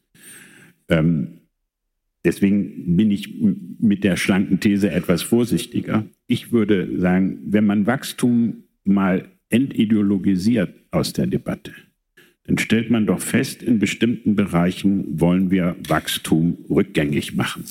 Das gilt für den Verbrauch fossiler Ressourcen. Den wollen wir reduzieren. Das ist das Gegenteil von Wachstum. Das heißt schrumpfen. Wir wollen den Verbrauch von wertvollen Antibiotika in unseren Hühner- und Putenmaststellen reduzieren. Und damit die Produktion in diesem Bereich. Das ist das Gegenteil von Wachstum. Auf der anderen Seite, wenn ich Menschen in der dritten Welt Zugang zu Energie und damit zu wirtschaftlichem Handeln verschaffen will und dort endlich nicht mehr in Kohlekraftwerke, sondern in erneuerbare Energien investiere. Was heißt das für das Bruttosozialprodukt dieser Länder? Es bildet sich ab in Wachstum. Heißt, ich bin dafür, die Debatte in beide Richtungen zu entideologisieren. Der Kern ist, wir müssen die ökonomische, die sozusagen fiskalische Wachstumsziffer entkoppeln von dem Verbrauch physischer, insbesondere fossiler Ressourcen. Das ist die Schlüsselfrage, an der wir zurzeit immer noch scheitern. Noch wächst der Eintrag an dieser Stelle. Und an der Stelle gilt es, Wachstum zu begrenzen. Weil Sie vorher in Ihrem Referat Keynes angesprochen haben, äh, John Maynard Keynes hat äh, formuliert, dass äh, wir zu seiner Zeit die, der Befund lautete, wir leiden nicht unter dem Rheumatismus des Alters, sondern an den Wachstumsschmerzen überschneller Veränderungen, unter der Schmerzhaftigkeit des Übergangs von einer Wirtschaftsperiode zu einer anderen. Zitat Ende. Wie schmerzvoll werden denn das müssen wir ja sozusagen auf Vorrat denken. Wie schmerzvoll werden die Übergänge sein, wenn wir uns bescheiden müssen, in einem Wirtschaftssystem zu leben, das schrumpft oder schrumpfen muss, weil unsere Ressourcen äh, endlich sind. Bevor ich darauf eingehe, nochmal auf deine erste Frage zurückkommen, nämlich nachdem der, der von unserem Bundespräsidenten angesprochene Blase, aus der wir uns heraus begeben wollen. Äh, ich glaube, das ist ein bisschen, und ich will nicht jetzt den, äh, unseren Bundespräsidenten kritisieren, aber ich glaube, das ist ein bisschen äh, zu wenig äh, ähm, grundsätzlich angesetzt. Ja. Ich glaube, es geht vor allem einmal darum, zu identifizieren und festzustellen, warum haben sich diese Blasen gebildet. Da gibt es natürlich die der, der große Treiber sind natürlich die sozialen Medien. Die haben das erst ermöglicht, dass es zu dieser Blasenbildung kommt. Früher war eine Blase halt rund um einen Wirtshaustisch vielleicht versammelt und man hat dort halt irgendwelche Dinge von sich gegeben. Äh, die haben aber keine Öffentlichkeit erreicht über das Gasthaus hinaus oder weniger. Jetzt ist jeder sozusagen sein eigener Chefredakteur und kann alles ausblasen und jeder kann das aufnehmen. Es gibt also so etwas wie eine neue, anarchische Welt in dieser Frage. Worum es aber denen geht, die sich in diesen Blasen befinden, wo wir sagen, wo der Bundespräsident uns auffordert, die anzustechen und hinzugehen, mit ihnen zu reden, ich glaube, da muss man einmal feststellen, die, da gibt es Entwicklungen, die man zuerst einmal ähm, ansprechen muss. Das ist vor allem die riesengroße Frage der steigenden Ungleichheit. Die Ängste erzeugt natürlich, die Sorgen äh, erzeugen und da entsteht dann ähm, ein sozusagen Wir-Gefühl unter jenen, die sich ausgeschlossen fühlen, äh, die nicht mehr beachtet werden, äh, äh die Präsidentschaftskandidatin Clinton hat es einmal als die die Deplorables genannt, die, die zu bedauern sind, dass die in so einer Situation sind. Aber die Antwort wäre natürlich eine ganz andere äh, gewesen, notwendig gewesen. Also da sehe ich das Problem, dass man dort einmal ansetzen muss. Und das führt mich natürlich dann schon hin wiederum zu, äh, zu der Frage der neoliberalen ähm, Philosophie, die für mich stärker als nur ein Wirtschafts- eine Wirtschaftsfrage und ein Organisationsgesetz der Wirtschaft ist, sondern eine wirkliche äh, Ideologie unserer Zeit darstellt. Ja, die, die viel stärkere Auswirkungen hat, auch auf jene Bereiche, die wir nicht sofort und unmittelbar mit Wirtschaft ähm, identifizieren. Ja? Und da, glaube ich, liegt das drin. Und es gibt dieses äh, bekannte Buch von Colin Crouch, wo er eben über das eigenartige Überleben äh, des Neoliberalismus nach dem Crash äh, den Herr Trittin auch erwähnt hat, äh, ähm, dann referiert. Ich meine, das sind die wirklichen Fragen, mit denen man sich einmal auseinandersetzen muss, dass eigentlich der Gegenentwurf zu dem, was wir unter Neoliberalismus verstehen, nicht da ist, nämlich der philosophische Gegenentwurf. Ich sehe hier ein großes Manko, äh, dass es eigentlich keine wirklich großen Ideen gibt, Meta-Ideen oder so irgendwas, weil das auch heute nicht mehr die Zeit der großen Ist Ismen ist. Ja. Wir haben von Sozialismus über Humanismus, Kommunismus alles irgendwo überwunden, weil es dort halt eben einfach ein Scheitern auch gegeben hat. Ja. Genauso wie die, äh, wie die Idee äh, äh der Aufklärung heute eigentlich nicht mehr vorhanden ist. Ja. Nicht nur deshalb, weil auch Aufklärung, Rationalität, und Herr Trittin hat es ja auch äh, sehr gut hier auseinander ähm, ge, äh, gelegt, äh, worum es geht, um, um, um, den Kapitalismus sozusagen zu transformieren in, in, eine, in eine Zeit, die eben äh, der Ökologie entspricht, die, die diese Herausforderungen, die du angesprochen hast, eben Ressourcenknappheit, äh, Verschwendung und so weiter hat. Das sind unglaublich viele und sehr komplexe Fragen. Komm noch einmal zurück auf die, äh, auf die Komplexität dieser, die, dieser Welt. Das dort muss, glaube ich, einmal ordnend und sichtend eingegriffen werden, um zu verstehen, warum sich Blasen letzten Endes bilden.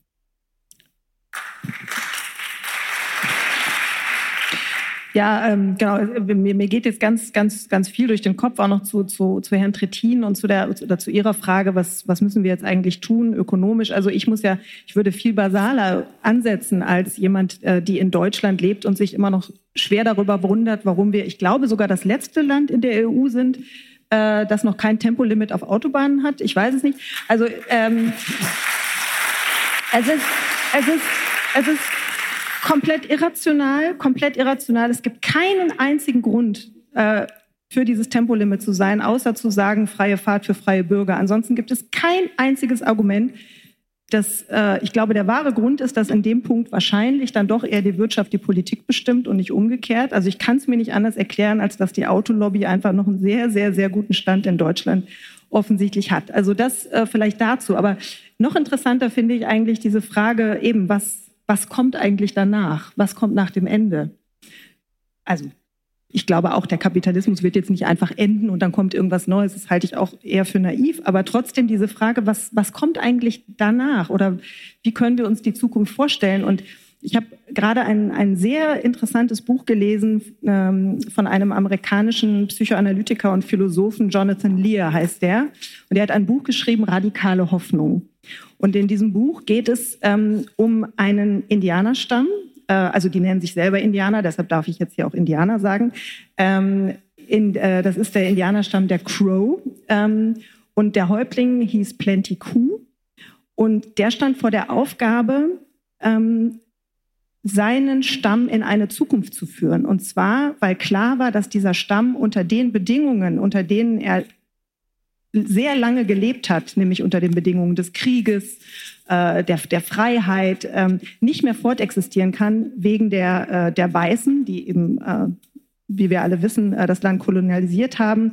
Die, es gab keine Büffel mehr. Also das heißt, die Lebensform der Crow-Indianer, die wird, die, das war ganz klar, die wird es in Zukunft nicht mehr geben. Und da ist natürlich die Parallele zu unserer Zeit sehr interessant, ja, weil auch wir wissen irgendwie, unsere Lebensform, die auf Ressourcenverschwendung und so weiter beruht, die kommt an ein Ende. Und was bringt uns eigentlich dazu, in irgendeiner Form eine, eine Zukunftsvision, um jetzt mal dieses Bild zu bringen, zu haben. Also Visionen, die stehen ja bei uns so dermaßen äh, in einem schlechten Ruf. Also Helmut Schmidt hat, glaube ich, gesagt, wer Visionen hat, muss zum Arzt gehen.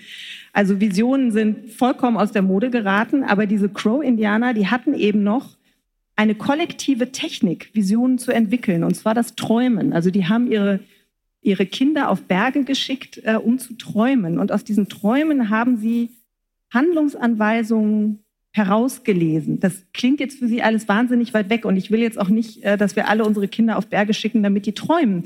Aber worauf ich hinaus will, ist, dass wir, glaube ich, keine Kulturtechnik haben oder mehr haben, die uns in dieser Situation so richtig weiterhilft ähm, dieses Kollekt, diese, diese kollektive Form des Träumens und des Visionenentwickelns, was ist das? Wo, wie, wie, wie machen wir das heute? Was tritt an die Stelle? Und ich glaube, dass, das, ähm, dass, dass wir ein Problem haben, mit Nichtwissen umzugehen. Die Salzburger Festspiele sind ein. Kurz was sagen, nur eine ganz kurze Anmerkung noch dazu. Äh, ich glaube, dass diese Vorstellung, dass wir gemeinsam etwas machen, natürlich wiederum das Opfer einer, äh, einer neoliberalen Philosophie ist, davon bin ich überzeugt, dass wir aber andererseits unsere Gesellschaft sich wegentwickelt hat von immer schon irgendwo nicht klar abgrenzbaren, aber doch immerhin Klassen hin zu Milieus, ja, die aber sehr stark wechseln die Bewohner dieses Milieus oder dieser Blase wechseln sehr stark, sind durch, äh, was immer halt äh, definiert von äh, äh, für, für Bildung bis ich weiß nicht wohin, Vermögen und so weiter und so fort. Ja. Und da ist es eben schwierig, dass ja nicht nur die Blasen bilden, die, äh, die eben äh, jetzt äh, betroffen sind, negativ betroffen sind von, äh, von der Entwicklung, von der Ungleichheit und so weiter, sondern es bilden sich ja auch Blasen, die wahrscheinlich noch viel entscheidender sind, die eben von sehr Reichen besetzt werden, ja, wenn, wenn man das einmal so verkürzt darstellen möchte. Und die sind eben, und ich glaube, da besteht das Problem, dass man eben nicht zu einer Gemeinschaft kommen kann, ja, weil eben die Gesellschaft einer Pluralisierung unterzogen worden ist oder sich in diese Richtung entwickelt hat und so viele unterschiedliche Milieus entstanden sind, dass man einfach nicht mehr zu, dazu kommen kann zu sagen, jetzt träumen wir gemeinsam. Das, glaube ich, ist einmal der Kern der ganzen Geschichte und ähm, über das Visionen, wenn man Visionen hat, so man zum Arzt gehen soll, hat auch ein österreichischer Bundeskanzler wiederholt. Ähm, also das war da, damals schon auch irgendwo im Trend und hat sich leider seit der Zeit auch nicht wesentlich verändert. Ja. Es gibt eben keine Zugehörigkeit mehr in dieser einen Frage dass man sagt, wir bilden Gemeinschaften. Das war ja Thatcher auch, die 1979 oder danach einmal gesagt hat, so etwas wie Gesellschaft gibt es nicht. Ja? Und da, glaube ich, müsste man auch, müsste angesetzt werden. Das ist eine Frage, die bisher einfach nur sehr unzureichend beantwortet worden ist. Ich würde also wenn, wenn ich darf, würde ich, würde ich Ihnen, so, Ihnen beiden eigentlich so gerne eine Frage stellen, weil Sie sich, glaube ich, tatsächlich in diesen ganzen geopolitischen äh, Fragen viel besser auskennen als ich. Also es gibt eben bei Jonathan Lear diesen sehr schönen Satz, ähm, dass radika radikale Hoffnung meint, dass etwas Gutes hervorgehen wird, auch wenn wir noch nicht die Begriffe haben, die dieses Gute fassen können. Aber das meint eigentlich radikale Hoffnung. Und es ist so ein schöner Gedanke, finde ich, jetzt gerade für unsere Zeit, dass, da, dass, dass es etwas Gutes gibt, auch wenn wir noch nicht die Begriffe dafür haben. Und nun können wir ja hier jetzt nicht anders operieren als mit Begriffen. Also wir müssen miteinander reden, um, um vielleicht, vielleicht zu überlegen, was dieses Gute denn sein könnte. Und deshalb wäre meine Frage eigentlich an Sie beide, ob Sie denn in diesem ganzen geopolitischen Wirrwarr und dieser Zeit, die wir da gerade erleben, also diese Weltunordnung, ob Sie denn darin auch in irgendeiner Weise eine Chance sehen. Ja, absolut. Herr Trittin, bitte. Darf, darf, nee, nee, jetzt, jetzt, jetzt, jetzt. jetzt. darf ich? Ich muss jetzt auf Herrn Trittin zurückkommen, der zu Recht äh, bei mir etwas kritisch angemerkt hat, dass die, dass die, multipolar, äh, die, die multilaterale Welt vielleicht von der, äh, dass es präziser wäre, von einer multipolaren Welt zu sprechen. Das stimmt. Ich habe aber dabei meine Bedenken, weil ich glaube, dass sich die nächste Weltordnung keinesfalls so selbst organisieren wird, wie die bisherige gewesen ist, sondern ich glaube, dass es sehr viel flexibler sein wird, dass es so etwas wie, äh, wie Verbindungslinien zwischen verschiedenen Nodal Points, wie heißt das schon, auf, äh, äh geben wird. Denken Sie nur daran, wo zum Beispiel ähm, in, in der Frage des, des äh, Ukraine-Krieges sind plötzlich China und Indien auf derselben Seite. Nicht für den globalen Westen, sondern irgendwo dazwischen drin. Sehr fluid und das, glaube ich, ist ein Stichwort für die, äh, für die zukünftige äh, Weltordnung auch, dass sich da nicht mehr starre Blöcke bilden werden. Auch die, die Pole wird es geben, aber das werden nicht mehr absolute, sondern ziemlich relativierte und ziemlich ausufernde oder aus, ähm, immer halt, ähm, Zusammen, äh, Zusammenkünfte oder so etwas werden. Das sieht man auch an der Bildung von, äh, äh besonders in Südostasien, wo es verschiedene Entwicklungen gibt in diese Richtung, äh, wo Staaten in verschiedenen äh, internationalen oder regionalen Organisationen drinnen sitzen, die zum Teil sehr, durchaus sehr widersprüchlich sind. Ja. Also ich glaube, diese, und darauf sollte sich so ein, äh, das, darauf muss sich Europa einstellen, dass es eben nicht mehr diese starren Allianzen geben wird, die auch sehr große Nachteile immer wieder auch gezeigt haben, sondern doch äh, ziemlich flexible ähm, organisatorische und äh, sozusagen Koalitionen, wie ich es angesprochen habe in meinem Vortrag, äh, in meiner kurzen, äh, in meiner Kurzmeldung, äh, von, äh, von Interessen, äh, Interessenkoalitionen und so weiter und so fort. Ich kann das nicht Lieber Wolfgang ausführen, Petrik, aber ich glaube, jetzt. das ist.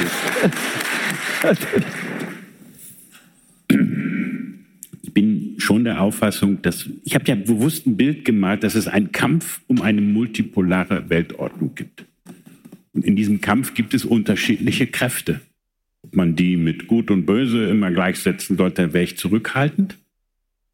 Aber es gibt natürlich Elemente, wo wir gerade lernen müssen, dass zum Beispiel das Einfordern von Good Governance, von Herrschaft des Rechts, schauen Sie sich die vielen äh, Initiativen mexikanischer Frauen gegen diese Massenfemizide in dem vom Bandenkrieg zerrütteten Land an. Wenn Sie sich anschauen, welche Initiativen in Kolumbien gegen den Abbau der, wie heißt es so schön, Blutkohle sich mittlerweile auf den Weg gemacht haben, die bei uns einfordern, hier zu Veränderungen zu kommen. Äh, da gibt es sozusagen zivilgesellschaftlich unglaublich viel Positives, was man aufgreifen können und muss. Aber es gibt auch einen anderen Punkt. Und deswegen habe ich diese Frage der Hybris Europas äh, so thematisiert.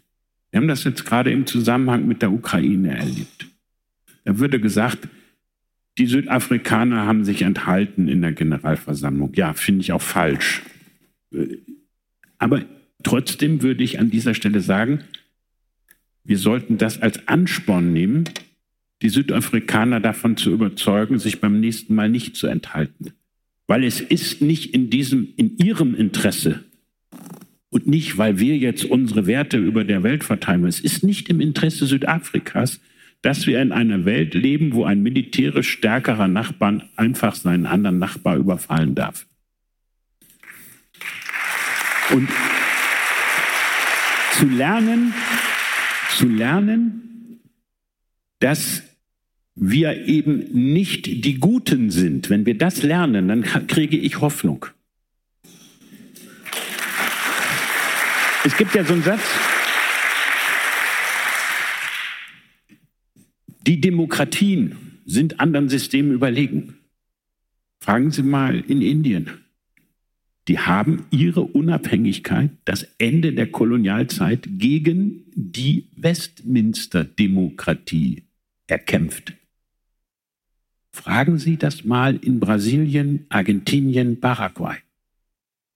Die jetzige Präsidentin der BRICS-Bank und vormalige Präsidentin Brasiliens hat mit der Waffe in der Hand, um den Preis gefoltert zu werden, die Herrschaft des Rechts und die Demokratie in Brasilien gegen die USA durchgesetzt.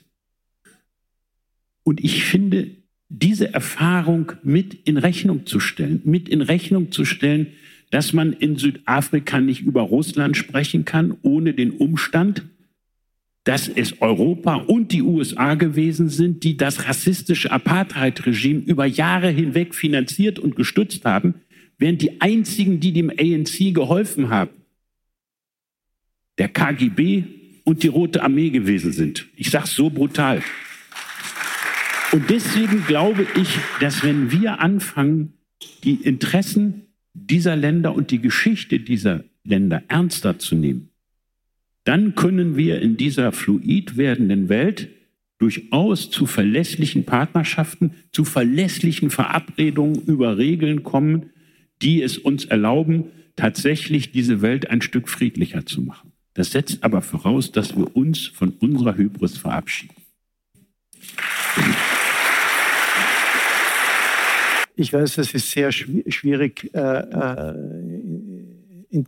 eine, eine, eine Schlussfrage in ganz kurz und präzise zusammen äh, zu beantworten, nämlich die, wo, wo sehen Sie denn die Europäische Union, wo sehen Sie Europa? Übrigens, Europa vor 100 Jahren, weil ich am Anfang äh, Paul Valéry zitiert habe, Europa vor 100 Jahren hatte 21 Prozent der Weltbevölkerung. Und jetzt sind wir bei 9,3 Prozent und Mitte des Jahrhunderts werden wir bei 7 Prozent sein. Also auch von dem, von dem äh, von diesem Wert her wird auch der europäische Einfluss von wegen fluiden Verhältnissen äh, sich verändern. Wo sehen Sie denn äh, Europas, die Europäische Union, den 2050? Wo ist das Positive? Ich glaube, Europas Chance besteht darin, zu erkennen, dass wir durch die Globalisierung in eine verwundbare Welt geraten sind. Deshalb gibt es auch den Begriff Vulnerability im politischen Jargon, der die Globalisierung nicht nur als riesengroßen Erfolg darstellt, der hunderte Millionen aus der Armut gebracht hat, sondern der auch viel verletzlicher gemacht hat. Und aus dem Grund meine ich, dass Souveränität einfach geteilt werden muss, gepoolt, zusammengeführt werden muss. Und das geht in Europa natürlich nur, wenn es so etwas wie einen ich kann nicht sagen United States of Europe, aber irgendeine neue Form von, von Zusammenfinden dieses europäischen Kontinentes und der weit oder doch einigermaßen über das hinausgeht, was es jetzt in der EU gibt, dann glaube ich, wird es gehen. Das heißt, Vulnerabilität anerkennen und Souveränität teilen, dann wird man auch ein ökologisches Europa machen können und trotz der wenigen Prozente vielleicht wichtig etwas dazu beitragen können, dass es dieses, dass dieses Europa in der Welt eine Rolle spielen kann und für die Bewohnerinnen dieses Kontinents so etwas wie ein, äh, ein, ein eine gute Obrigkeit halt darstellt. Danke, Herr Trittin.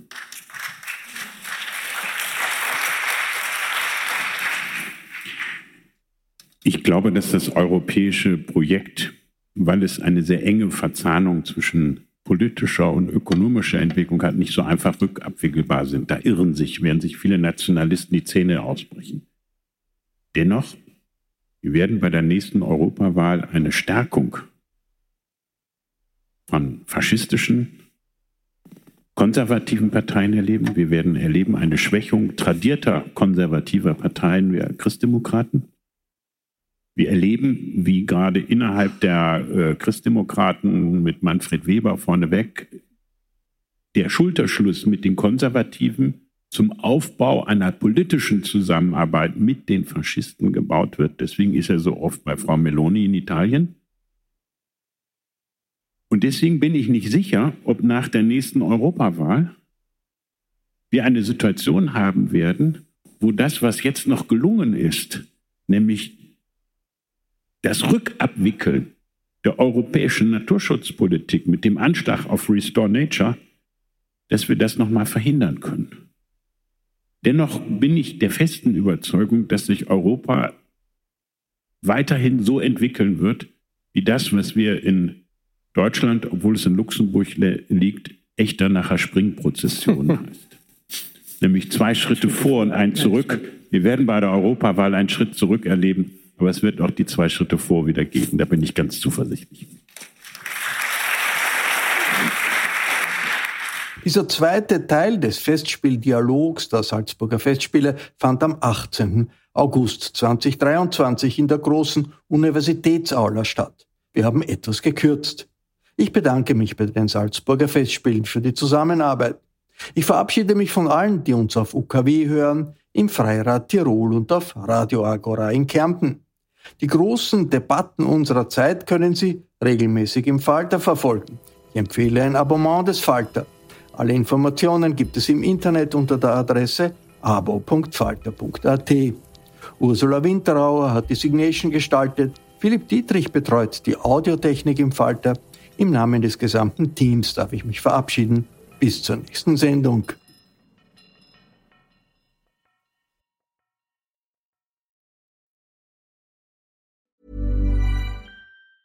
Hey, it's Danny Pellegrino from Everything Iconic. Ready to upgrade your style game without blowing your budget? Check out Quince. They've got all the good stuff shirts and polos, activewear, and fine leather goods, all at 50 to 80% less than other high end brands. And the best part? They're all about safe, ethical, and responsible manufacturing.